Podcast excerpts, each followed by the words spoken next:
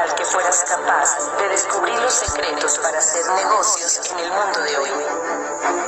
Imagínate conocer lo que saben los ricos acerca del dinero que la clase media nunca llega a entender. Somos una organización que te propone una vida diferente. Creemos en el emprendimiento y el desarrollo humano a través de una educación real para el mundo de hoy. No elegimos a los más entrenados, entrenamos a los elegidos. Pues bien, vamos a comenzar, vamos a divertirnos un rato, pero sobre todo venimos a aprender, venimos a, a hablar acerca de, que, de, un tema que nos reúne a todos aquí y es el tema de por qué emprender acerca del negocio de Amway, pero sobre todo, por qué después de que uno emprende en el negocio de Amway, hay personas a las que le funciona y personas a las que no.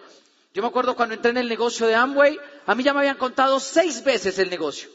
Y pues ustedes ya les conté ayer cómo yo rajaba gente y rajaba gente y rajaba gente. Pero algo que a mí me llamó la atención era querer saber de cada 100 personas que arrancan en el negocio, realmente a cuántas les funciona. Y yo me acuerdo nuevo en el negocio, yo llamaba al servicio al cliente hace seis años en Amway, y yo me cogía y marcaba el teléfono, y yo llamaba y le preguntaba a la señorita y le decía, hola, mira, te habla Fausto Gutiérrez. Yo soy nuevo en el negocio de Amway, y solamente tengo una pregunta. Dime, de cada 100 personas que entran, ¿a cuántas les funciona el negocio? Ya le transfiero su llamada. Me pasaban una musiquita, y al rato yo volvía a llamar, me volvían a por rotación de llamadas, me volvía a tocar, y yo le preguntaba a la señorita nuevamente, te habla Fausto Gutiérrez, yo creo que es que no, no, no me contestaron del otro lado, y yo te estoy llamando porque solamente tengo una pregunta, quiero saber, de cada 100 personas que entran al negocio, ¿a cuántas les funciona? Don Fausto, ya le transfiero su llamada. Y así la fueron transfiriendo durante cuatro o cinco meses. Hasta que un día yo me hago platino en el negocio y me llama Patricia García, mi gerente de negocios, y me dice, Patricia, Fausto te habla Patricia, soy tu gerente de negocios y recuerda que estoy para ayudarte en lo que necesites. Yo le dije, yo solamente necesito que me soluciones una pregunta. Yo quiero saber de cada 100 personas que entran, ¿a cuántas les funciona? Y ella me dice, Fausto, yo te voy a dar un dato, mira. De cada 100 personas que firman, más o menos unas 90 se van en el primer año. Y para mí ese dato fue bacanísimo. Realmente fue un dato que me dio tranquilidad. Para mí fue un dato que me hizo sentir bien. Pero sobre todo fue un dato que me hizo entender algo. Desde que le funcione a una persona, está probado que el negocio funciona. Yo vengo del mundo deportivo y como yo vengo del mundo deportivo, de cada mil personas que entran a practicar un deporte determinado, uno se queda. Y de cada diez mil que se queden, uno llega a unos Juegos Olímpicos. Entonces, si a mí me dicen que de cada cien, diez llegan, pues para mí era una buena estadística. Sin embargo, hay gente que cuando yo le digo esto, inmediatamente la cabeza dice, pucha, algo está pasando, ¿será que me voy a rajar de Amway? Porque hay gente que se siente parte del 90 y hay gente que definitivamente entra sabiendo que es parte del 10%. Desde ese día yo me dedico a hacerle bullying a los nuevos. Yo me le siento al lado en la convención o en el seminario y les digo, ¿tú sabías que de cada 100 personas que entran, 90 se van a ir? Y hay gente que pone cara de susto. Hay nuevos que me miran y me dicen, ¿en serio? Y yo le digo, sí. Pero hay algo que yo me puse a preguntar más a fondo. ¿Qué influye o de qué depende que la gente se vaya o se quede en el negocio de Amway? Pero sobre todo, ¿qué influye para que tú te hagas exitoso? Y Patri muy, Pati muy sabia me dijo algo que mi equipo ya me llevaba repitiendo, me dijo algo que todo el tiempo en los eventos te dicen, me dijo algo que el equipo de apoyo todo el tiempo te repite y te repite y te repite, pero que a veces uno está estarudo y no entiende y no entiende y no entiende. Y lo que me dijeron fue, lo importante aquí para garantizar que tú tengas vida útil en el negocio es que nunca te desconectes del programa educativo. Que nunca te desconectes del sistema de educación y formación y profesionalización. Y yo escuchaba ahorita ¿Cómo les han hablado a ustedes de la convención y la convención y la convención y la convención? ¿Quién ya tiene boleta de la convención, de la siguiente convención? Regálame un momentico luces. ¿Quiénes ahí? Congelado. Regálame luces. ¿Quién ya tiene boleta de la convención de los de arriba? Bien. Yo quiero que miren aquí abajo. En algún momento hicieron la misma pregunta y yo vi que todos los de abajo levantaron la mano y yo dije, ya sé por qué están abajo. Porque ellos son los que más promueven y yo te voy a contar hoy una experiencia que para mí marcó la diferencia. Yo un día era platino y venía como platino a los eventos y venía como platino a las convenciones y venía como platino a los seminarios, pero definitivamente yo sentía que había algo que no me permitía pasar de un punto al otro. Definitivamente había algo que no me permitía pasar al siguiente nivel. Y yo fui a buscar a mi mentor y le dije a mi mentor, yo siento que algo estoy haciendo mal porque el negocio no me fluye. ¿Quién ha sentido alguna vez que el negocio no le fluye en un punto dado? Y eso frustra, ¿verdad? Y yo fui y lo busqué y él me dice, usted va a perder si usted no es capaz de salir a promover lo que tiene que promover y usted no es capaz de poner el trabajo que tiene que poner. Entonces yo fui, hice caso, compré las boletas y de una convención a la otra pasamos de 30 personas a 150. Y así garantizamos que nuestro negocio comenzara a andar sin que nosotros tuviéramos que estar repitiendo y repitiendo y repitiendo y repitiendo las cosas.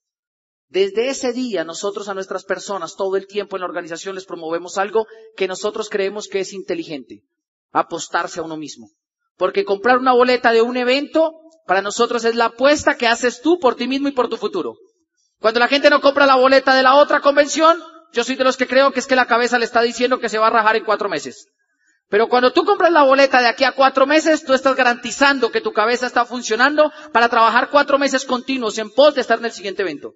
Pero cuando tu cabeza compra, cuando tú compras tres o cuatro boletas que todavía no están puestas, tu cabeza está funcionando y está trabajando en pos de salir a trabajar cuatro meses y de meter gente nueva.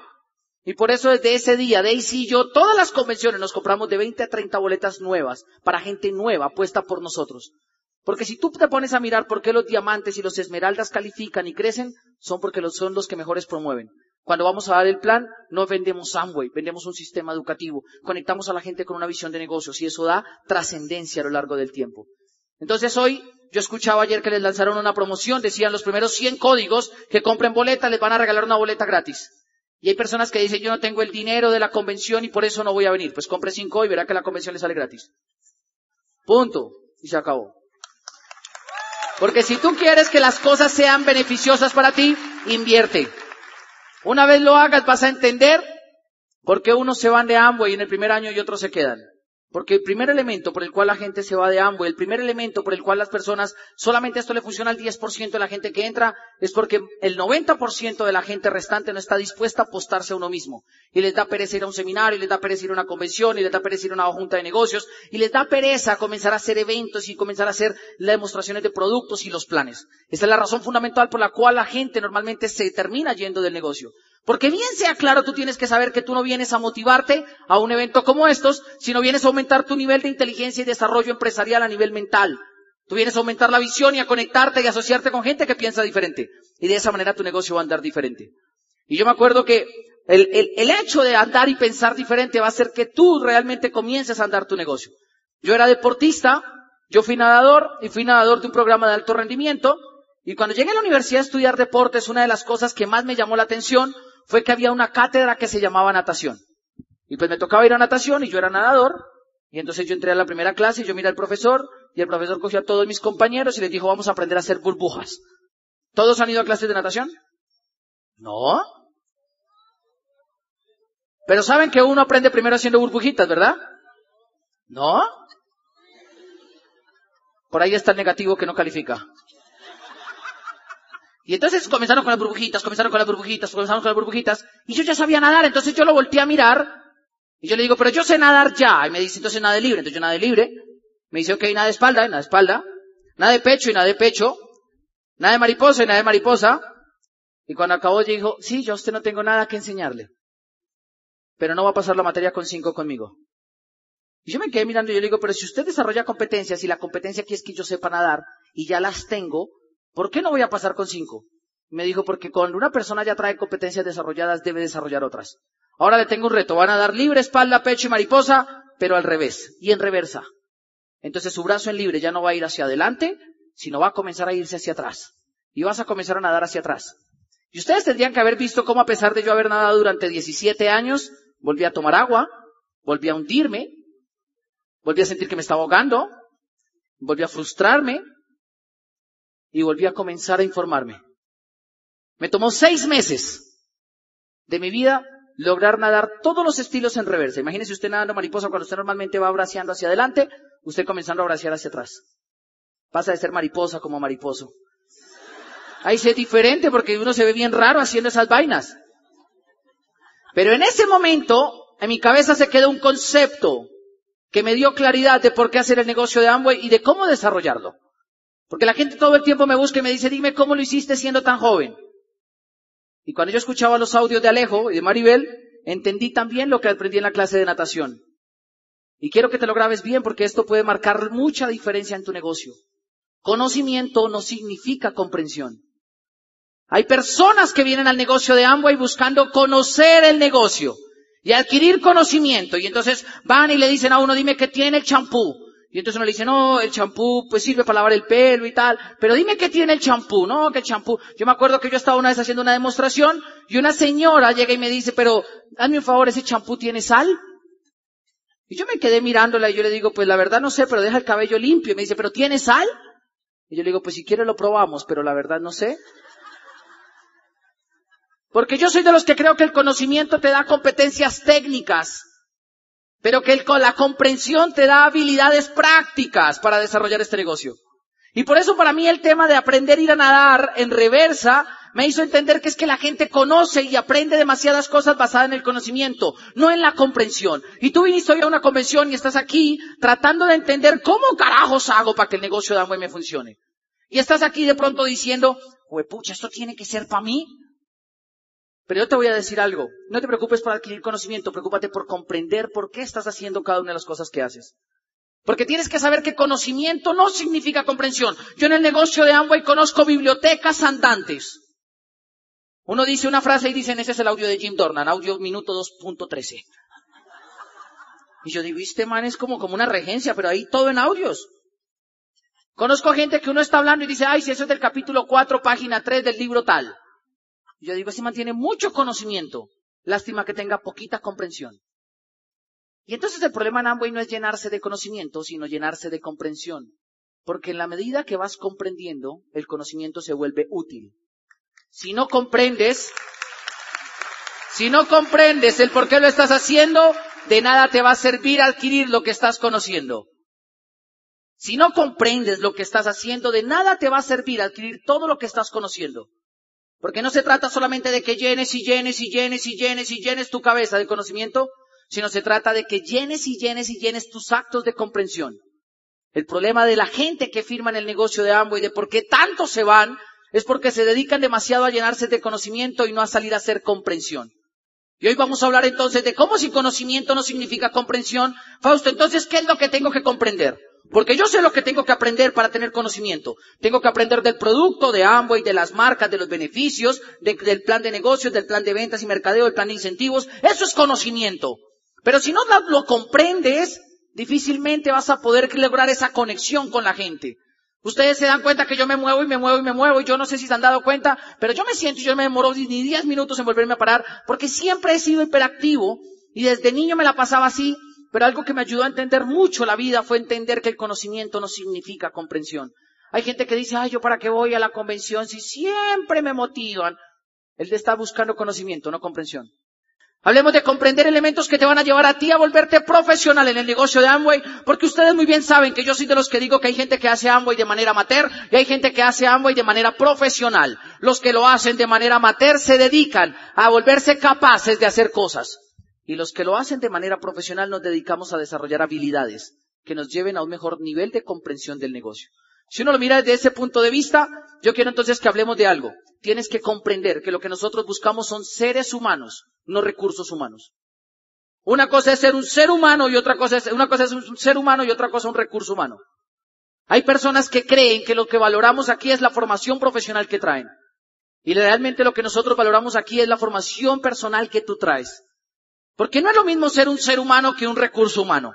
Primero, un recurso humano se forma en capacidades técnicas, mientras que un ser humano se forma en habilidades de desarrollo, donde lo que vale es qué tan capaz se vuelve de volverse un mejor ser humano con el otro cuando se relaciona. Por eso cuando tú llegas a Amway no nos importa ni el título que tengas, ni los años que hayas estudiado, ni siquiera la maestría, ni el doctorado que tengas, pero quiero que entiendas algo, no nos importa no porque no sea importante, sino porque lo más interesante dentro de este negocio es cuando el ser humano logra romper muchas barreras e irse a volverse una mejor versión del mismo y no un profesional de una carrera técnica. A veces la gente, la gente en Colombia tiene la maña que le dicen a uno, ¿y tú, a qué te dedicas? ¿Y tú qué haces? Y entonces a veces uno le pregunta a la gente, ¿y tú qué haces? Y la gente dice la profesión que tiene. Y es muy diferente porque una cosa es decirle a la gente qué profesión eres o qué profesional eres, a decirle tú qué haces y a qué te dedicas. Entonces por eso a veces la gente se pone de mal genio conmigo cuando me dicen, Fausto, ¿y tú qué haces? Y yo le digo, la verdad, yo me dedico a vender jabones con Amway. Y la gente me mira y me dice, no, en serio. Yo le digo, no, en serio. Tanto así que es que el tema de ser un recurso humano en, en la sociedad da más estatus que decir que no lo eres. Hay gente que me dice, pero usted estudió y yo le digo, sí, pero no me pregunte por eso porque no lo ejerzo. Pero usted ama lo que estudió, sí, lo amo. Me encanta y lo estudié por pasión, pero no me pregunte por eso. Pero entonces, ¿por qué se metió a Amway? Porque me da cosas que ese recurso humano no me da. ¿Cómo así? Sí, miren esto. Cuando una persona se vuelve un recurso humano, con el paso del tiempo se comienza a volver una persona que comienza a alimentar su estatus. Y comienza a alimentar tanto su estatus que pierde mucho la libertad. De hecho, yo soy de los que creo que las personas que más, más libertad tienen son los niños. Mientras que los adultos, los adultos son los que más estatus y menos libertad tienen. Pareciera como si fuera inversamente proporcional. Yo me acuerdo cuando Sarita tenía por ahí cinco años y yo la llevaba al colegio, al jardín, y ella llegaba y saludaba a todos igual. Al alto, al bajito, al gordito, al feíto, al todos. Pero yo me daba cuenta que la gente llega a la oficina y dice, a esa no la saludo porque me cae mal, esa está gordita, esa está flaquita, esa no sé qué. Y me di cuenta que es que el problema es el estado de libertad desde el cual se siente el ser humano. Hay seres humanos que les falta libertad y por eso se llenan de estatus para tapar los vacíos de autoestima que tienen. Mientras que hay seres humanos que tienen tanta autoestima que lo único que necesitan es darle al mundo lo mejor de ellos. Y por eso tú tienes que saber que lo que nosotros buscamos no son recursos humanos, sino seres humanos. Porque cuando tú eres un recurso humano, y esto es como como un cuestionario para que tú sepas en dónde estás. Cuando tú eres un recurso humano, tú normalmente basas las decisiones de tu vida en cuánto te ganas. Pero cuando tú eres un ser humano, basas las decisiones de tu vida en qué necesitas para sentirte pleno. Cuando tú eres un recurso humano, tú basas las decisiones del mercado que haces en tu casa con lo que te alcanza. Cuando eres un ser humano, compras lo que necesitas para alimentarte bien. Cuando eres un, un, recurso humano tienes 15 días de vacaciones. Cuando eres un ser humano vacacionas cuando tú quieras. Cuando eres un recurso humano vives en la casa que te alcanza para pagar o la cuota o la renta. Cuando eres un ser humano lo que menos te importa es tener la casa para impresionar a alguien si no tienes una casa donde tú y tu familia se sientan seguros. Los recursos humanos buscan tener cosas para aparentar a los demás. Los seres humanos buscan construir vida para sentirse tranquilos ellos y sus familias. Los recursos humanos los recursos humanos normalmente no controlan el tiempo de su vida porque lo tienen a la venta de alguien que los contrató. Y los seres humanos controlan el tiempo y las decisiones de su vida porque un día tuvieron la autonomía de luchar por su vida. Y yo me daba cuenta de eso y me doy cuenta que entonces cuando uno entra en Amway y uno está en la mitad de un punto donde uno tiene que comprender algo. Yo quiero que la gente en Amway me vea y me recuerde por el recurso humano que vengo siendo o quiero que la gente me vea y me recuerde por el ser humano que soy. Y yo quiero que te lo preguntes bien. Porque hay gente que sale afuera a dar el plan de negocios tratando de meter gente siendo un recurso humano. Mientras que hay otros que dan el plan conectando de ser humano a ser humano. Y las cosas fluyen más. Lo que pasa es que el problema del negocio de Amway es entender que el negocio de Amway no da estatus, pero da libertad. Yo iba a Bogotá y vagué. Iba manejando en mi carro, no en el Mercedes, sino en otro. Iba manejando mi carro, yo estaba recién calificado de Esmeralda hace dos años y era la segunda semana de septiembre. Y me dice una socia, vamos a Ibagué, que mi mamá está en Ibagué, a mi mamá le podría interesar hacer el negocio. Yo le digo, subas en el carro y camine. Y entonces ella se sube, y la verdad, me llamaron, yo llamé y me dijeron, pues ya que vienes a Ibagué, dictanos una junta de negocio. Y yo le dije, hecho. Y entonces yo salí a Bogotá un poquito tarde, y pues cuando uno va a Bogotá y Ibagué un poquito tarde por la doble calzada, uno, uno acelera un poquito. Y entre la vía que pasa enfrente de Pisilagos, los que han ido a Ibagué, se dan cuenta que eso es una recta linda para andar. Y yo iba andando así, ña, 140, ña, iba así. Cuando yo vi que pasé un radar, y yo seguí, ña, y al rato volteé a mirar por retrovisor y venía un policía de carreteras, ña, y yo, ¿y se mantiene rápido? Y yo iba así, ña, y el policía me alcanza y me dice, ahoríllese, ahoríllese. Entonces yo me orillo y yo me bajo vestido muy similar como estoy hoy. Y yo le digo, señora gente, ¿cómo está? ¿Cómo le va? Y me dice, yo muy bien. Y usted veo que va muy afanado. ¿Para dónde va con tanto afán? Y yo le digo, señora gente, lo que pasa es que voy para Ibagué. Me dice, ¿usted qué hace? ¿A qué se dedica? Yo le digo, no, pues yo soy independiente. Dice, ¿pero qué hace? Yo le digo, no, pues yo vendo mercancía. Y dice, bájese del vehículo y présteme los documentos, una requisa, por favor. Entonces me bajo, le doy los documentos y le dice a mi socia, y usted también bájese. Entonces ella se baja por el lado de allá, yo me bajo por acá, y él me dice, ¿qué tipo de mercancía vende? Y yo le digo, no, pues yo traigo mercancía de Estados Unidos y la vendo aquí en Colombia. Y él se queda mirándome y dice, contra el carro. Entonces me coloca así, y comienza. Eso que lo tocan a uno. ¿eh? Y al final dice, ¿qué trae en el baúl? Y yo le digo, la mercancía. Ábralo lentamente. Y entonces yo lo voy, yo me quedo mirándolo, yo me río, y voy y lo abro lentamente, así como él me dice, y yo lo miraba y como que lo trataba de tapar así. Y él así dice, ábralo y muéstreme lo que trae. Entonces yo lo abro y hay cuatro cajas de cartón. Y él dice, ¿qué traen las cajas? Y yo le digo, la mercancía. Y él dice, sáquelo despacio. Entonces yo abro una caja de cartón así y saco un detergente ese a 8 Y se lo muestro y él se queda mirándome y dice, ah, usted lo que hace es y tome los papeles, ¿para qué le hago el daño? Yo me quedo mirándolo, yo me subo en el carro y mi socia dice, ¿y eso qué fue? Y yo le dije, esa es la libertad que te da Amway. Porque Amway no da estatus, pero da libertad. La gente allá afuera la gente allá afuera. Cuando tú te metes al negocio de Amway, la gente va a creer que es que te estás muriendo de hambre. Cuando tú te metes a Amway, la gente te va a mirar con cara de lástima, de perro y te va a decir, ay, ¿en serio? Déjalos que piensen lo que quieran. Déjalos que opinen lo que quieran. Porque la libertad tuya la vas a construir tú y no ellos, ni las opiniones de ellos. Yo me di cuenta ese día y yo me subí feliz y tranquilo. Y yo dije, vea, hasta y me sirve para salvarme de los partes por exceso de velocidad. Porque yo creo que él pensó, no, este man debe estar vendiendo jabones porque debe estar desesperado. Lo que él no sabía es que me acababan, yo me acababa de calificar Esmeralda y en 20 días me iban a consignar un cheque Esmeralda. Porque si él lo hubiera sabido, de pronto me hubiera cobrado mejor que si hubiera sido arquitecto o ingeniero o algo así. Me hubiera sacado el parte más caro que había. Pero la gente normalmente no ve eso. Es más, yo me acuerdo que para mí un tema siempre fue el tema del volumen, y yo siempre le digo a la gente que uno de los temas que uno tiene que solucionar aquí es el tema del volumen, pero lo que pasa es que aprender a mover volumen requiere que tú renuncies a tu estatus. Porque la gente siempre te va a juzgar por lo que ve, no por lo que es. Yo cuando comencé a salir con Daisy, yo llegaba a la casa de ella y la recogía.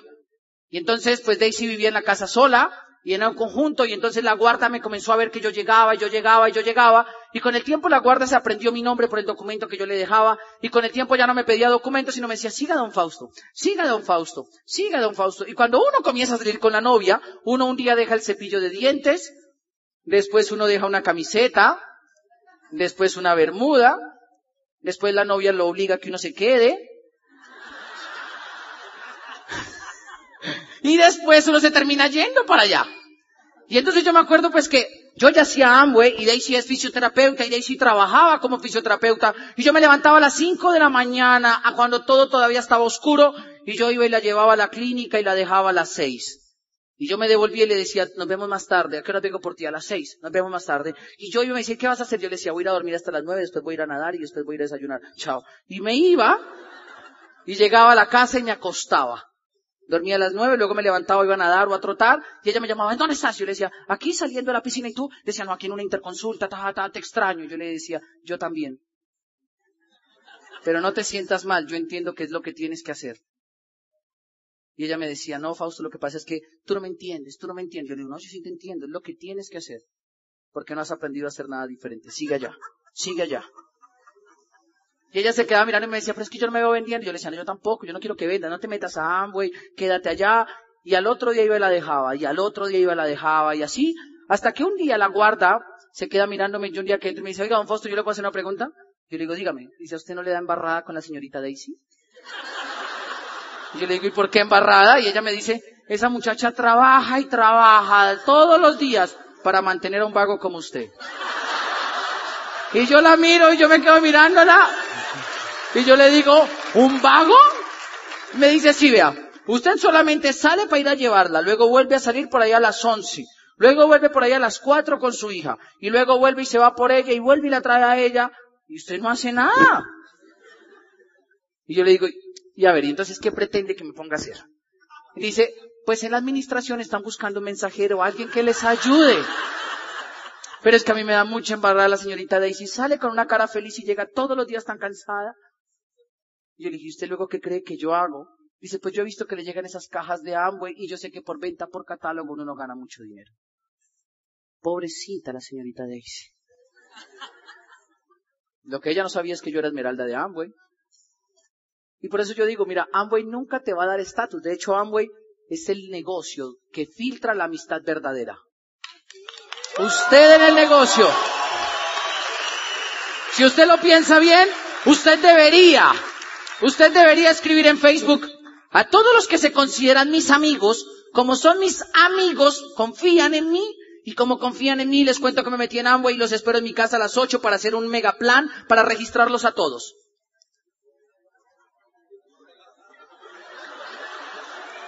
Yo les voy a decir qué pasó. Yo le dije, un día escribí en Facebook, amigos de Facebook, les quiero contar que me escribí en el negocio de Amway. Como todos son mis amigos, los quiero registrar a todos.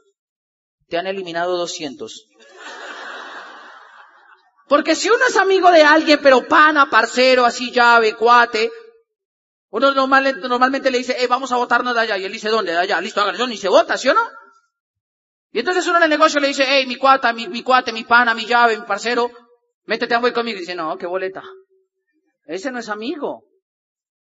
Y yo me di cuenta que entonces Amway probablemente no te dé el estatus, que muchas cosas sí lo dan, pero te da la libertad que nada allá afuera te va a dar. Porque yo un día escuché en un audio que miles de profesionales, y yo quiero que veas eso, ¿quiénes aquí tienen una profesión? Fueron a la universidad. Y date cuenta esto, tú que vienes por primera vez, todos, dejen la mano arriba, todos ellos son profesionales que desean ser diamantes de Amway. ¿Cuántos de los diamantes aquí quieren irse a trabajar en las profesiones de ellos? Ninguno. Porque una cosa es tener estatus de recurso humano y otra cosa es tener la libertad de un ser humano que vive como le plazca. Nosotros no hacemos Amway porque el SA8 quite las manchas difíciles. Nosotros hacemos Amway porque la libertad te quita la pobreza mental. Y cuando tú entiendes eso, entiendes el poder que tiene la libertad. Yo a los 27 años solucioné el problema que mucha gente no soluciona a los 50, el tema de la papita. Porque los seres humanos se levantan a trabajar, a trabajar, a trabajar, a trabajar, a trabajar para buscar papita todos los días. Y el problema no es si le gusta el trabajo o no, el problema es que usted no ha solucionado el tema de la papita. Mi bisabuelo trabajó 40 años tratando de educar a mi abuelo para que tuviera papita. Y luego mi abuelo trabajó otros 40 o 50 para trabajar a mi papá, para darle a mi papá la papita que mi papá tenía. Y luego mi papá trabajó 40 o 55 años de vida que tiene para que a cuatro hijos no les faltara la papita. Y cuando yo me di cuenta que nació Sara, el mensaje en mi casa fue, vaya, trabaje duro, mi hijo, para que no le falte la papita. Y yo dije, y entonces si educo a Sara y no soluciono el tema de la papita, el único, lo único que le voy a poder decir a Sara es levántate, mi amor, duro, temprano a trabajar, cumple un horario y aguántate, porque no hemos solucionado el problema de la papita. Y tú y mi, tú mi familia y la tuya llevan más de dos mil años buscando papita del gallo a grillo todos los días, de gallo a grillo todos los días, y todavía no han solucionado el tema de la papita. Y si no se ha solucionado, entonces es porque el tema de la libertad todavía no te pertenece. Porque tú no eres libre cuando andas por el mundo. Tú eres libre cuando lo que piensas y lo que haces sencillamente no afecta el ingreso que tú tienes en tu casa. Y cuando entiendes esto, dejas de buscar ser un recurso humano que tenga estatus y te vuelves un ser humano que tiene libertad. Porque yo todavía no conozco el primer ingeniero que cuando se rompa el tubo en la casa le diga, espérate mi amor, trazamos una proyección de aquí para allá y trazamos una... Ni tampoco conozco un abogado que cuando esté discutiendo con la mujer le diga, espérate que me estás faltando el respeto de acuerdo al artículo tal, tal, tal, tal. Porque lo coge la mujer y... Ah, es más, a mí me gustan los experimentos sociales. Y yo me acuerdo que recién yo entré al negocio, el tema del estatus era algo que me golpeaba muy fuerte. Pues porque usted joven, exitoso a nivel educativo, una especialización. Y yo me acuerdo que con el tema del estatus era duro y un día escuché algo del estatus y yo fui, me metí al baño y me empeloté. Y yo me comencé a mirar bien, bien, bien, bien, levanté un brazo, luego levanté el otro, levanté una pierna, luego levanté la otra, y yo no me di cuenta el estatus por ningún lado. Además, por ningún lado se me notaba que yo era profesional en cultura física y deporte. Sin embargo, no obstante, en vista de eso, llamé a mi hermano menor. Sebastián, venga para acá y en pelotes en el baño conmigo. Y entra Sebastián y me dice, ¿qué? Yo le digo, en pelotes, rápido. Él se desnuda y yo lo comienzo a mirar y le digo, ¿por algún lado se ve el profesional? Y él dice, no, ¿por qué? Yo le digo, porque la gente a veces anda juzgándose, mirándose el uno al otro, más o menos porque tiene una profesión. Camine para la piscina. Entonces nos fuimos a una piscina a nadar. Y a mí me gusta, me, senté en ese día en el vestir y yo le decía, a ver, e, e, ese panzoncito tiene cara de qué profesión. Y tratamos de buscar a ver si lo que tú reflejas es el reflejo de tu profesión y nos dimos cuenta que nada tiene que ver cómo tú te comportas con la profesión que tú tienes. Lo que sí tiene mucho que ver es el estatus que tú te creas con la forma como tú comportas con los demás. Los seres humanos, yo soy de los que creo que no hay buenos y malos, sino gente que tiene mucho estatus y gente que renuncia a él. Porque cuando nos dimos cuenta de eso, nos dimos cuenta que hay seres humanos que tienen mucho valor en la vida por lo que le aportan a los demás. Y hay otros que pierden el valor en la vida porque no quieren aportarle a nadie. Y tú tienes que volverte un ser humano de los que aportan, de los que aportan, de los que aportan. Por eso yo quiero que comprendas y entiendas, conocimiento no significa comprensión. La gente me dice, Fausto, ¿cómo le doy el plan a un gerente de una multinacional? Pues vaya y siéntese enfrente de él que usted es un ser humano libre y mientras él es un recurso humano. Él es gerente porque tiene estatus, usted es un ser humano y usted es libre. Vaya. Pero él se gana 30 millones y yo apenas me gano 5. Pero él se los gana por siendo recurso humano, usted se los gana siendo ser humano. Comprenda. Cuando usted tiene esa comprensión en la cabeza, aumenta su nivel de autoestima. Y al aumentar su, su autoestima, usted la mantiene íntegra y nada le afecta. Porque cuando usted todo esto comienza a trabajarlo, comienza a darse cuenta que el tema de la comprensión te va a llevar a vencer resistencias. Resistencia número uno, que aprendas a crear el volumen suficiente para moverlo. Porque en el negocio la gente entiende una cosa y conoce una cosa. La gente dice, ay, me toca ir a vender productos. Eso es conocimiento. Pero cuando tú llegas a la comprensión, realmente te das cuenta que todo el tema radica en creación de volumen. Y el volumen, señores, es reflejo de la autoestima que tú tienes como empresario. Dime cuánto volumen personal mueves y te digo cuánto te quieres a ti mismo. Porque es que el problema del volumen no es que los productos tengan un precio o que los productos no se vendan o que la gente no los quiera comprar. El problema del volumen es que a ti te da pena ir a hacer el producto al otro y te da pena ir a hablarle al otro porque te falta autoestima. Porque yo me acuerdo que recién entré al negocio, yo me fui a hacer una limpieza facial a mi tía y yo le estaba limpiando los cachetes así. Y pasó mi abuelita, con todas las abuelas en Colombia, con un saco. ¿Qué anda haciendo, mijo? Sara acababa de nacer.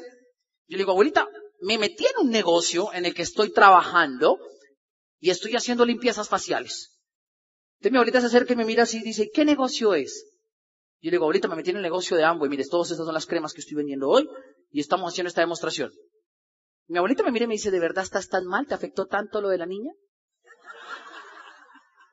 Pero mi autoestima estaba íntegra. Ella me dice, porque si estás mal te compro. Dime, ¿estás mal? Y la cabeza se quedó pensando y yo dije, si le digo que estoy bien no compro, si le digo que estoy mal compra poquito, si le digo que estoy en la inmunda compra mucho. Abuelita, estoy en la inmunda. Dice, ¿y cuánto vale eso? Y yo le digo, eh, como cuatrocientos mil. Y dicen, ¿para qué no te aquí? Abuelita, gracias. Dice ahí sí, mi hijo, porque uno tiene que ayudar a los necesitados. Mi abuelita llama a mis tías y les comienza a decir, Faustico acabó de tener a Sarita y está en la inmunda. Entonces mis tías me llamaban y me decían, papito, ¿verdad que te metiste en eso de Amway? Y yo inmediatamente pensaba, si le digo que estoy bien, no me compra, si le digo que estoy mal, no me... Sí, tía, la verdad es que estoy en la inmunda. Y bueno, vente porque tu abuelita me contó y te voy a ayudar. ¿Qué te queda en la casa? Yo le decía unas dos o tres cositas, tía tráete lo que te queda. Y yo llegaba y empacaba cajas y cajas y cajas. Y me iba a poner mi tía. Tía, la verdad esto es lo único que me queda. ¿Y cuánto vale eso? Tía, un millón, no, le dura un año. Déjemelo. Volumen. Porque lo que usted tiene que grabarse en la cabeza es que el volumen, el volumen, el volumen es reflejo de tu autoestima. La gente que no mueve volumen personal es porque les da pena y sienten que se vuelven menos si le ofrecen el producto a alguien. Pero cuando tú tienes la autoestima íntegra, poco te importa lo que los demás piensen. La verdad, para mi familia, durante los tres primeros años que yo estuve en Amway, yo era un perdedor. Y decían, ay, Fausto está en la inmunda, le toca hasta vender jabones de Amway. Lo que ellos no sabían es que en ese año me hice platino fundador, tuve tres vacaciones internacionales y tenía una estructura de más de 700 personas. Lo que ellos no sabían es que cada uno de estos tres años yo me ganaba el doble de lo que se gana un médico en cualquier, en cualquier clínica. Porque a mí poco me comenzó a importar lo que la gente pensara de mí porque mi autoestima estaba íntegra. Y tú vas a solucionar las resistencias que se te ofrecen. Porque es que uno entra al negocio y uno tiene cuatro o cinco resistencias. Resistencia número uno, uno dice, "Ah, me compré un producto, me compré un volumen y no sé cómo moverlo. Resistencia número dos, uno dice, ¿y ahora cómo hago para meter a la gente? Resistencia tres, uno dice, ya los metí, ahora cómo hago para que hagan volumen. Resistencia cuatro, uno dice, ya los metí, ya hicieron volumen, ahora cómo hago para que también lo muevan. Resistencia número cinco, ya los metí, ya me movieron volumen, ya, ya compraron volumen, ya lo movieron, ahora cómo hago para que se queden más tiempo en el negocio haciendo lo mismo. Y esas resistencias se van a ir venciendo en la medida que tú aumentes tu nivel de creencia y de autoestima en ti mismo. Pero sobre todo en el momento en que comprendas que tú eres un ser humano libre y vas a buscar tu libertad y no a volverte un estatus dentro del negocio. Porque cuando tú entiendes eso, probablemente vas a comprender y vas a comprender completamente cómo funciona el tema del volumen. Lo que pasa es que uno tiene que comprender cómo funciona todo el proceso. Proceso del volumen. Uno primero compra, yo me acuerdo el primer día que entré al negocio, me emocioné comprando unas cajas y estaba tan feliz que realmente yo creo que el volumen se divide en cuatro etapas. Etapa número uno, la etapa de la euforia. Ustedes me hicieron un negocio, monté un negocio. Etapa número dos, la resaca emocional. ¿Qué hice ayer? Y cuando usted pagó con una tarjeta de crédito a una cuota, la resaca es doble. Etapa número tres, la etapa de la pena. Usted corre las cajas para un lado, les coloca un mantel encima y hace un centro de mesa nuevo. Etapa número cuatro, la resignación. Le quita el mantel y dice, pues por lo menos me los gasto. Y se va del negocio. Si usted deja que a usted le entre la resignación, usted nunca va a ser exitoso en este negocio. Si usted deja que le entre la etapa de la pena, nunca va a ser exitoso en este negocio. Porque la otra versión es que usted llegue, sienta el rezago emocional, no sepa lo que hizo ayer, pero usted busque otra salida y salga a crear la posibilidad de mover volumen. Daisy y yo todos los meses salimos a mover volumen. Todos los meses salimos a mover de 3 millones de pesos de volumen hacia arriba. No porque necesitemos el dinero de la ganancia comercial, porque realmente la ganancia de nuestra red representa mucho más que la ganancia comercial, sino lo hacemos para mostrarle a nuestro equipo que es que realmente aquel que no está dispuesto a mover volumen no le va a funcionar. Y la gente me dice, ¿ustedes venden mucho? Y yo le digo, no. A nosotros la gente nos obliga a venderles. ¿Cómo así? Sí. Mi propuesta es clara. Tengo un negocio para ti, hay que conectarse con un supermercado. Me dicen, ¿y qué vamos a llamar supermercado? Se llama Amway. Si te conectas, lo compras todo más barato. No me interesa, entonces te los vendo yo más caros. Eso, yo te ayudo. Y como la gente dice que te compra creyendo que te ayuda y sintiendo que te ayude, pues deja que los buenos samaritanos no entren. Pero véndeles el volumen. Nosotros creamos paquetes de 200 mil, de 300 mil o de 150 mil. Y yo tengo una vecina en el noveno piso, yo vivo en el 12, ella en el noveno, y yo voy a nadar y ella también a veces a la misma hora. Y un día yo iba nadando mariposa y entonces se hacen olas y ella no sabe nadar y entonces el cuerpito le hacía así. Y ella llega y me dice, uy, muchacho, deje mover tanto el agua. Yo, digo, yo voy nadando por mi lado, tú nada por el tuyo.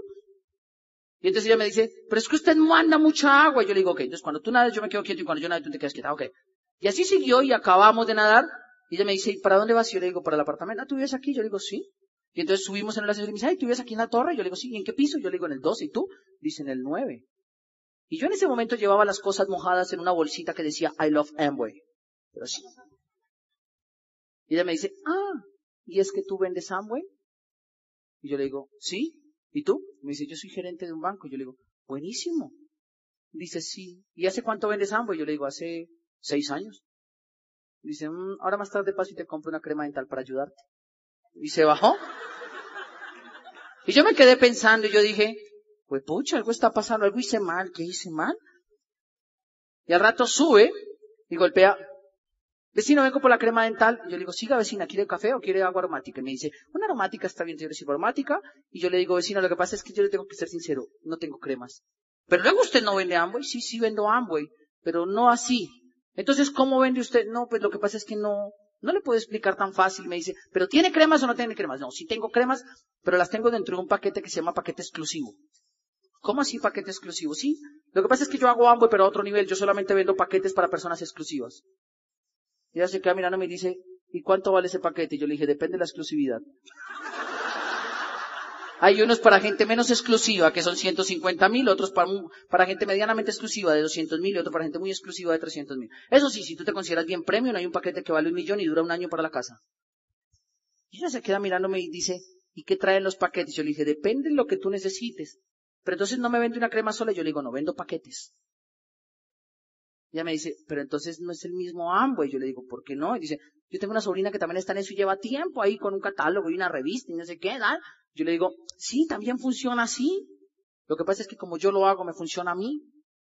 Entonces, ¿qué vecina? ¿Qué tan exclusiva es usted o qué? No, pues déjemelos ver y yo le digo. Entonces, pues como yo quería mover volumen, yo fui y saqué un paquete de 150 mil que tenía un contorno de ojos Judexten. Uno solo.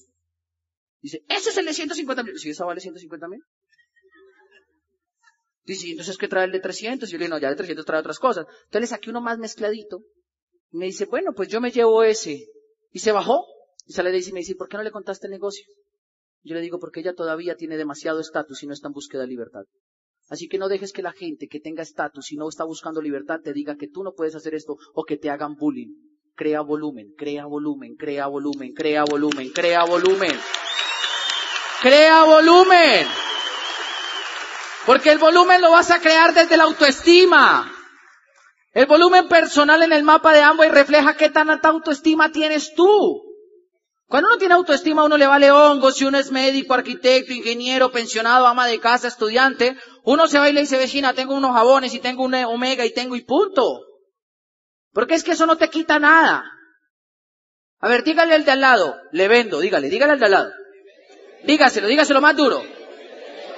Ahora gríteselo, le vendo. ¿Alguno está sangrando? ¿Alguno sangró por ahí? No. Ahora dígale, respóndale, le compro, respóndale. ¿Vio tan chévere que se siente? Eso se siente bacano. Ahora pregúntele, ¿me fía? ¿Por qué? Porque la gente tiene que saber que el volumen es consecuencia de la autoestima. Segunda resistencia, Fausto, ¿y cómo hago para meter la gente? Señores, no busquen conocimiento para meter gente, busquen comprensión en cómo lograr crear un equipo. Uno no tiene que salir a la calle a meter y meter y meter y meter, uno tiene que salir a conectar y conectar y conectar con más seres humanos. Un día en tu negocio vas a dejar de buscar perfiles y vas a comenzar a buscar seres humanos. Daisy de las que dice que no basta con que las personas hagan bien el negocio, sino que personas de bien hagan el negocio. Y eso para mí fue realmente una lección grande en la vida. Al principio nosotros en el negocio buscábamos gente que tuviera dinero o gente que tuviera esto y la otra profesión. Ahora buscamos gente que tenga un corazón dispuesto a servir. Punto y se acabó. Y de ahí para allá nos dedicamos a conectar y conectar y conectar y conectar con la gente.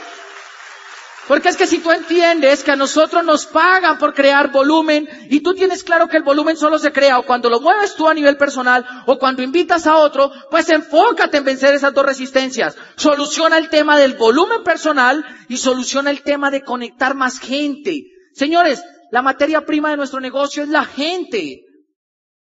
Peter Drucker decía que cuando uno coge una materia prima, y quiere un producto final, lo importante es que meta la materia prima en el proceso adecuado que transforme lo que trajiste en el producto que quieres mostrar. Señores, la materia prima de nosotros es la gente y el proceso es el programa educativo, el plan, la venta, la convención, el seminario y el producto es el diamante. Trae más materia prima porque el proceso está listo para precrear y crear y crear y crear diamantes. Nosotros pertenecemos a un mercado que es Colombia, donde hay 55 diamantes calificados. Pertenecemos al mercado más sólido de América Latina. Y estamos en Bogotá, que es el Disney del network marketing en el mundo. Y si tú tienes claro eso, trae más materia prima. Materia prima, proceso, resultado. Materia prima, proceso, resultado. Enfócate en solucionar el tema de la gente. Hay que conectar gente, señores. Seres humanos. Mucha gente. A veces me, a mí me causa gracia que a veces la gente me dice, Fausti, ¿cuánta gente tengo que meter para llegar a diamante? Después de hacer unos cálculos ya tenemos el número exacto. Escríbalo ahí grande, los que están tomando nota.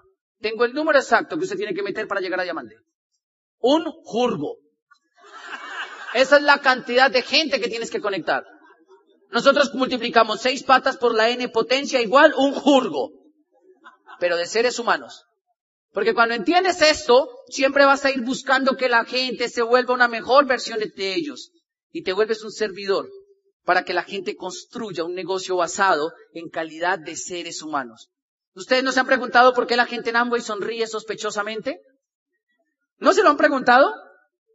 Es más, ¿no se han preguntado por qué después de un punto todos estamos como tan motivados y tan felices? Por una razón. Nos aumentó la esperanza que un recurso humano nunca le aumenta. La esperanza de un recurso humano aumenta cuando le dicen que lo van a ascender o cuando el gobierno se reúne para subir el salario. La esperanza de un ser humano aumenta cuando sabe que lo que está haciendo lo lleva a la libertad. Nosotros en Amway sonreímos, aplaudimos, celebramos y gritamos porque sabemos que nosotros, igual que todos ustedes, vamos a ser seres humanos libres a nivel de diamante. Y por eso sonreímos. Y por eso nos la pasamos emocionados. Nosotros conectamos personas que quieran construir libertad. Nosotros nos dedicamos a construir seres humanos, seres humanos, seres humanos que aumentan su autoestima, su nivel de creencia, pero sobre todo que aumentan su nivel de esperanza. Yo leí hace poco un libro de, que se llama Simply Rich, que es, que es, una autobiografía de Rick DeVos, y yo leí ese libro, ese libro está impregnado en sus palabras de esperanza. Señores, la esperanza se alimenta desde muchos puntos, y nosotros como seres humanos tenemos la consecuencia y la responsabilidad de ir a buscar más seres humanos con esperanza. Por eso no te preocupes tratando de hacer de que el nuevo entienda el fast track. Preocúpate porque el nuevo entienda que tiene que aumentar su nivel de esperanza, o por lo menos que lo aumente sabiendo el futuro que le espera. No te preocupes ni siquiera si el nuevo no entiende si es 9, 12, 15, 18, eso no importa.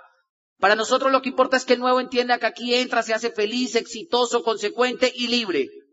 Esos niveles son más interesantes. Y por eso salimos a conectar seres humanos con seres humanos. Seres humanos con seres humanos. Porque tienes que, conocimiento no significa comprensión, entiéndelo.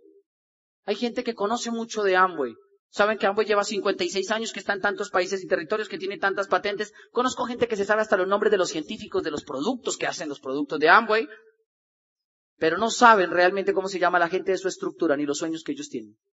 Así que preocúpate por mejorar ese tema. Y preocúpate por mejorarlo cada día, porque conocimiento no significa comprensión. Si lo mejoras desde ese punto de vista, vas a lograr llegar a algo, y es que cuando te estás volviendo un mejor ser humano vas a mejorar tres aspectos de tu vida. Primer aspecto, humildad. Señores, lo bacano de Amway es el reconocimiento que a uno le colocan cuando le dan un pin, te dan una placa, te dan una copa, te vas para el club de diamantes y a todo el mundo le comienzas a mostrar un pin que para ellos realmente poco significado tiene, pero para ti tiene mucho, porque tú lo trabajaste. Yo vengo, del mundo del deporte. Y el mundo del deporte, las medallas, la gran mayoría de las medallas, son hechas de estaño cubiertas y bañadas en dorado o en plateado o en bronceado. Ni siquiera son de oro, ni de plata, ni de bronce. La medalla puede valer dos mil o tres mil pesos. Pero el orgullo de agacharte a que te la coloquen en el cuello y ser laureado no tiene precio. Porque lo que representa la medalla que te están colocando representa que tú eres el único que se mantuvo en un sacrificio constante para llegar a ponerte algo que no todo el mundo se pone. Lo que representa en el PIN, en el negocio de Amway, es lo mismo. Solamente demuestra la consistencia que hemos tenido. Por eso debemos ser humildes. Yo ayer le contaba unos diamantes que mi mamá todos los días me llama a mí por la mañana. Me dice, Fausto, ¿qué va a hacer hoy? Yo le digo, mamá, voy a ir a una convención. Fausto humilde. Acuérdese de dónde viene y acuérdese para dónde va. Por la noche me llama, Fausto, ¿cómo le fue en la convención? Y yo le digo, mamá, me fue muy bien. Me dice, ¿y fue humilde? Sí, señora. Sí, porque si no se las ve conmigo. Y mi mamá es santanderiana. Humilde porque todos los seres humanos en algún punto de su vida tienen tienen una historia que contar. Y si no eres humilde nunca te la vas a contar a nadie. Yo cuando llegué a este negocio yo tenía un zapato, el zapato derecho roto. Mis primeros planes era con el zapato derecho roto. Y yo me acuerdo cuando yo me iba a dar el plan, yo a veces me comenzaba a parar así. Porque no quería que la gente me viera el zapato. Yo no lo tenía roto porque fuéramos pobres, pobres, pobres, pobres. Lo tenía roto porque uno de papá a veces uno se mira la suela y uno dice, esta todavía aguanta.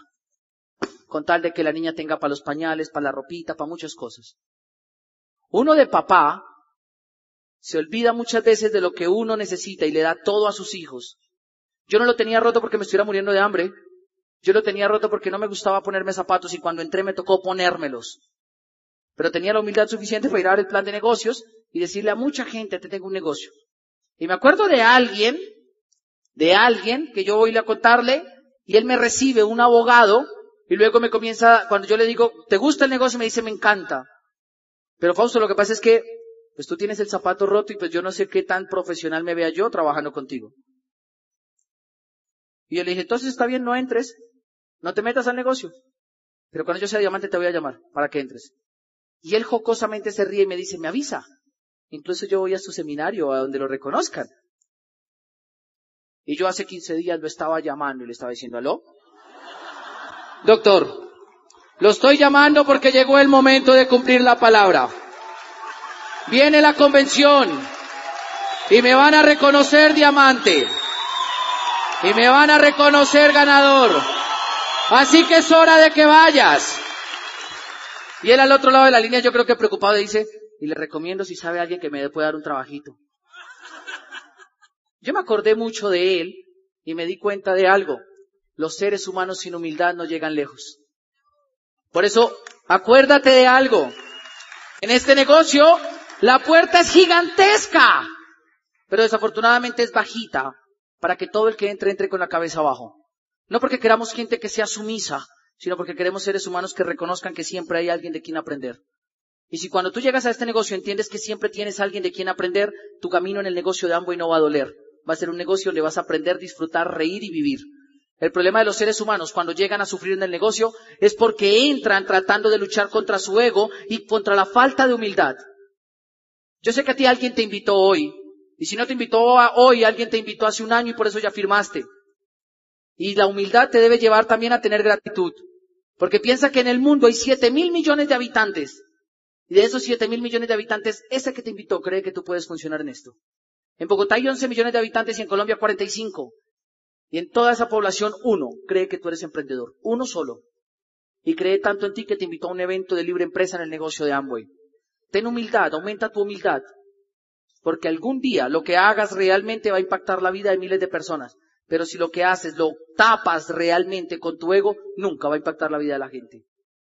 Aumenta tu gratitud porque realmente agradecerle a la gente por lo que hicieron por ti te va a llevar a traer más bendiciones en la vida. Es de bien nacido ser agradecido, decía mi abuela. Y cuando tú eres agradecido por todo lo que la vida te coloca delante tuyo, todo va a seguir llegando para ti. Pero sobre todo, señores, vuelve un mejor ser humano llenando tu vida de pasión. Yo a veces veo seres humanos yo digo, tan triste, tan triste, tan triste y tan desesperados que les falta es pasión. Un ser humano yo soy de los que creo que no muere cuando su carne ya descansa, sino cuando en su vida se llena de hábitos y todo lo que hace los lunes se vuelve repetitivo lunes tras lunes. Porque el problema de la rutina y los hábitos no es ni siquiera que se repitan, sino que hace que la gente mate su pasión. Que mate su pasión. ¿Su pasión por qué? Por vivir, por disfrutar, por reír, por gozar, por muchas cosas. Señores, la gente no le funciona a Amway porque les falta pasión. Salen a contar el negocio con cara de susto, de pánico, de deuda. En vez de salir a contar el negocio con cara de sueños, esperanza y libertad. ¿Cuánto te emocionas tú cuando vas a dar el plan? ¿Cuánto sonríes tú cuando vas a dar el plan? O cada vez que vas a dar el plan contagias la historia vivida de dos o tres años atrás de Amway, de todos los que te han dicho que no, y sales y le dices, métete a Amway, esto es bueno, te va a cambiar la vida, pero tenga cuidado porque hay gente que dice que no, que se no, y le muestras todo el prontuario que traes. Señores, la pasión se alimenta con sueños, esperanza y libertad. Y hay gente que se vuelve tan repetitiva en el negocio de Amway que mata la pasión. Si la rutina mata el amor, la rutina acaba con la pasión. Y si tú tienes claro eso, tienes que dejar de ser rutinario con las caras que tienes, con las sonrisas que haces y con la pasión que transmites. Tienes que aumentar tu pasión. Pero sobre todo al aumentar tu pasión va a aumentar algo, el enfoque.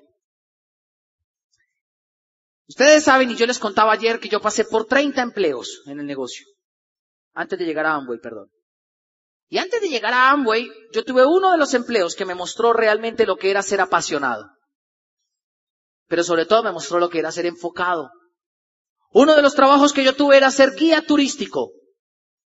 Y para mí, como guía turístico, me gustaba porque cogíamos grupos, nos íbamos caminando, pa, pa, pa, pa. Y dentro de las actividades como guía turístico encontré una actividad que se refleja muchísimo al negocio de Amway.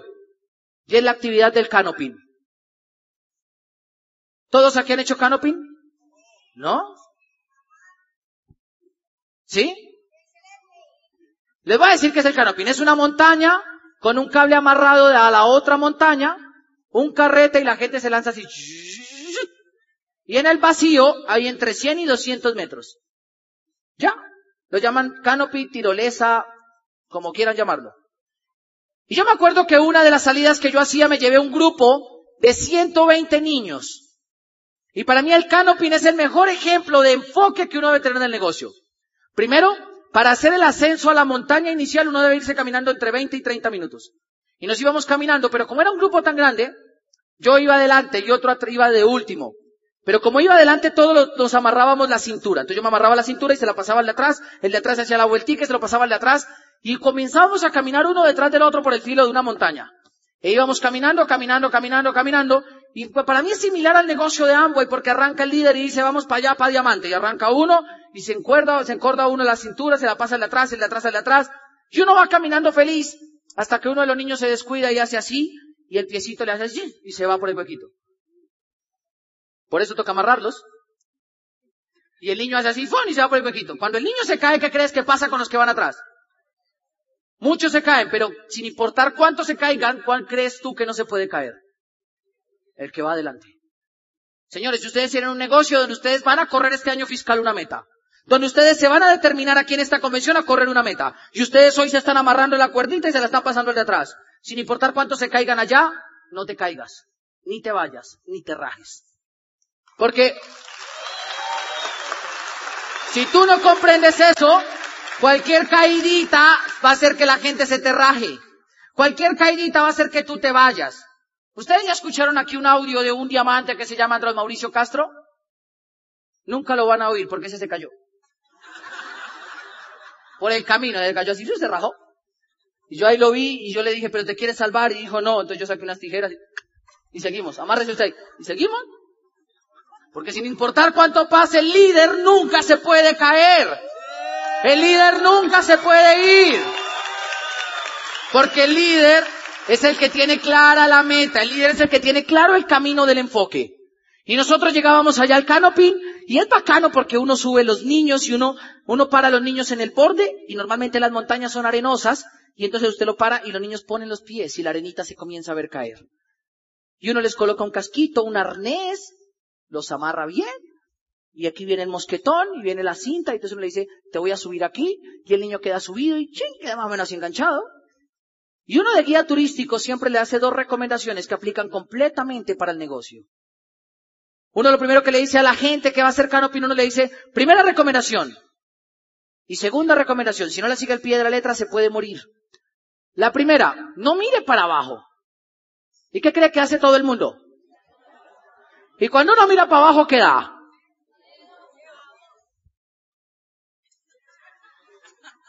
Miedo, vértigo, yo, como lo quiera llamar. Pero da. Por eso uno nunca mira para abajo, porque los niños se subían. Yo le decía, ¿ves el puntico blanco para allá? Sí, de aquí allá hay mil metros, te vas a lanzar. Ese chiquitico es un círculo así grandote, allá vas a llegar a poner tus pies. Pero nunca mires para abajo.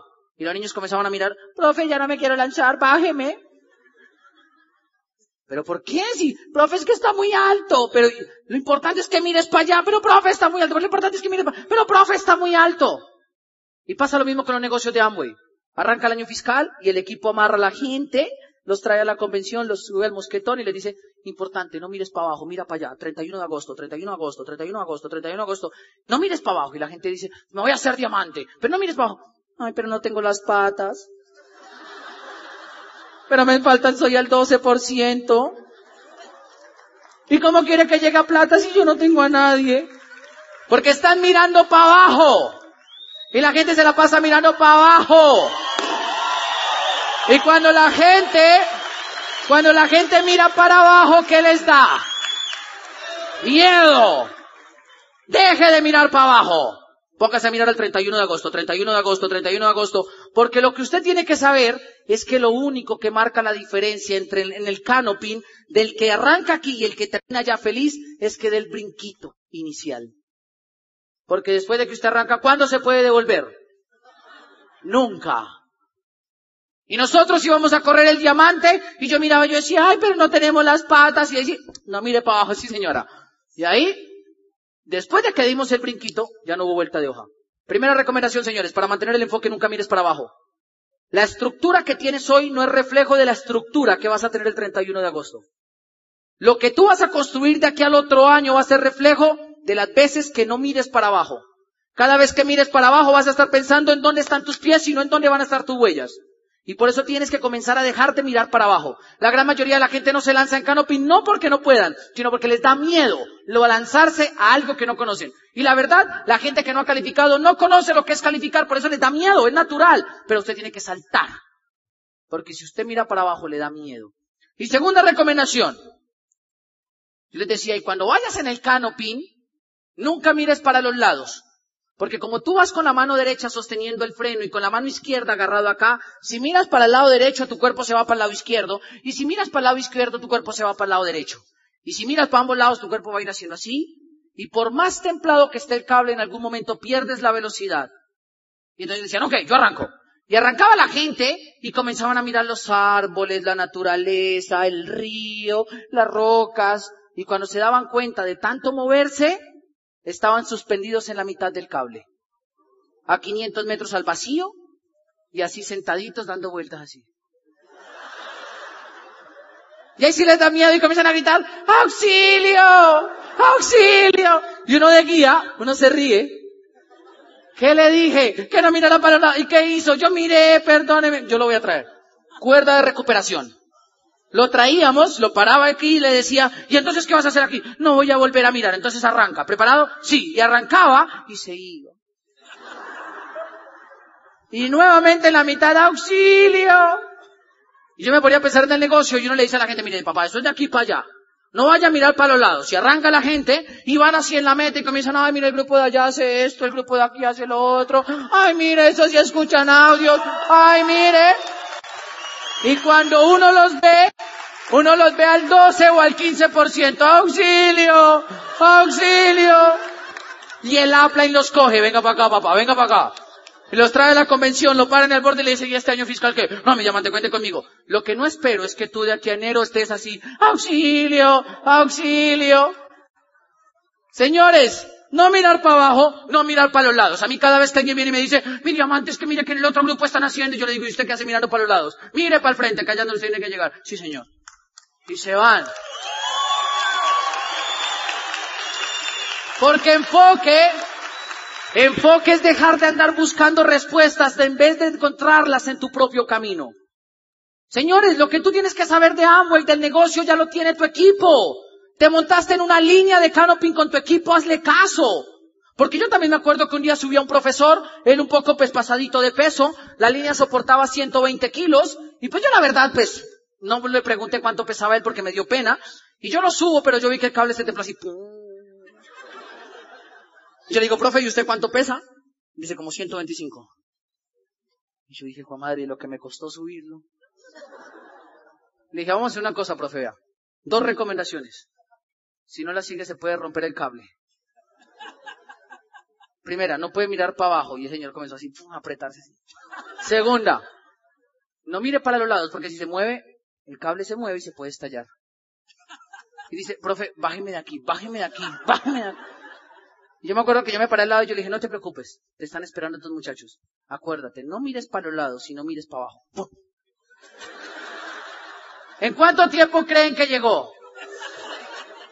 ¿Y cómo creen que pasó? Apretadito, así, así, duro, duro, duro. Pero llegó tan rápido que todos los muchachos decían, oh, profe, ¿y cómo lo hizo de rápido? No miró para abajo y no miró para los lados y tenía la vida en riesgo. Tenía la vida en peligro. Señores, ¿ustedes qué necesitan? ¿Es para esperar que la vida esté en riesgo y que el cable esté a punto de romperse? ¿O dejar de mirar para abajo ahora y dejar de mirar para los lados y enfocarse a hacer esto en grande? Porque esto es enfoque. Esto es enfoque. Esto es enfoque. Y si te vas a enfocar a hacerlo en grande, hagámoslo en grande. Señores, acuérdate que conocimiento no significa comprensión. Tenemos una espectacular convención en el mes de febrero y van a tener unos oradores espectaculares, pero de nada van a servir si hoy no tomas una decisión. Yo no vine hoy aquí a motivarte ni a hacerte reír, sino que vine solamente a decirte que es hora de que te decidas y te determines. Yo no sé cuánto tiempo lleves tu Namwe, ni conozco tus hijos, ni tu familia, ni tu esposa, pero sí te puedo decir algo, y es que el futuro de tu familia va a cambiar con una decisión. Hay un día donde uno en una convención se para de la silla y siente que el momento ha llegado. Hay un día donde en una convención uno se para de la silla y el corazón le comienza a latir tan fuerte que uno sabe que no se va a volver a aguantar las gradas arriba. Hay un momento en la convención donde uno se para y sabe que la próxima convención va a venirse a parar en esta tarima. Hay un momento en el negocio de Amway donde la decisión significa renuncia. Y yo te voy a invitar hoy a que te decidas y te determines y renuncies al pin que tienes porque la próxima vas a venir con otro. Hoy te voy a invitar a que renuncies y te determines a un futuro exitoso. Y yo personalmente en el Club de Diamantes te voy a estar diciendo, bienvenido.